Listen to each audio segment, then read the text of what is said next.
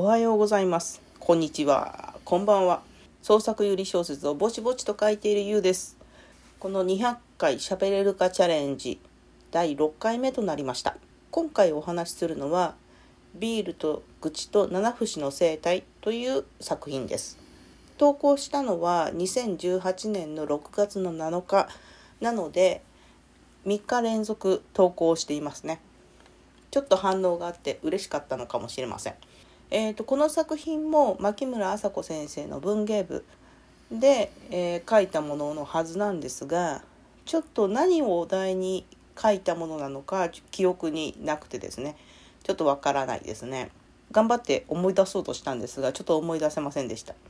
このお話は、えーと女性2人が居酒屋でお酒を飲みながら話をするというだけのものです。一応百合のつもりで書いた作品ですね。で、えー、この作品の特徴としましては意識してそうしたんですけど2人の掛け合いになっていないところですね。えー、モノローグっていうのかな、えーと、字の文が、まあ、主人公となっている女性の頭の中だけです。そして、えー、会話言葉に出しているのは相手ののりこっていう女性の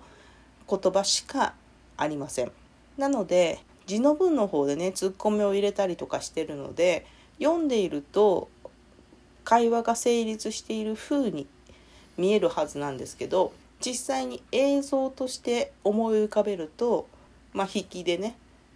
映像化するとのりこだけが酔っ払ってひたすら喋って主人公に絡んでいるという映像になるはずです。これはあえてそういう形で書きました。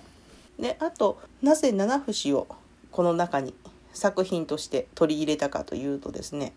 当時私の姪っ子が七節を飼育していたんですね。で実際にお世話は私がしてたんですけどこれ七節って本当に不思議でほとんどがメスの個体なんですね。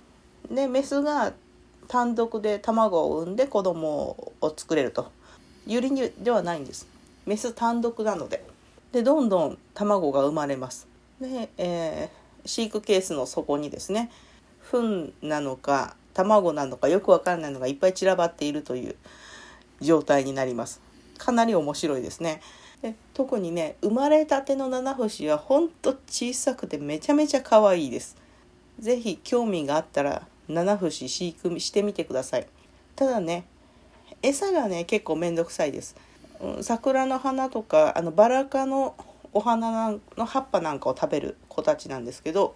私はあの餌を与えるためにバラの花を育ててました。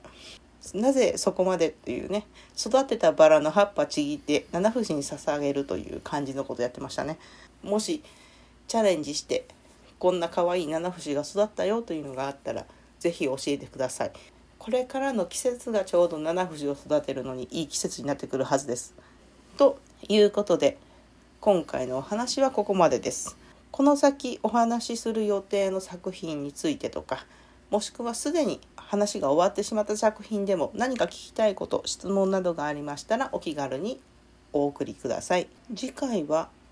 橋の上にもという作品のお話をしたいと思います。では今日もお聴きいただきありがとうございました。また次回お会いしましょう。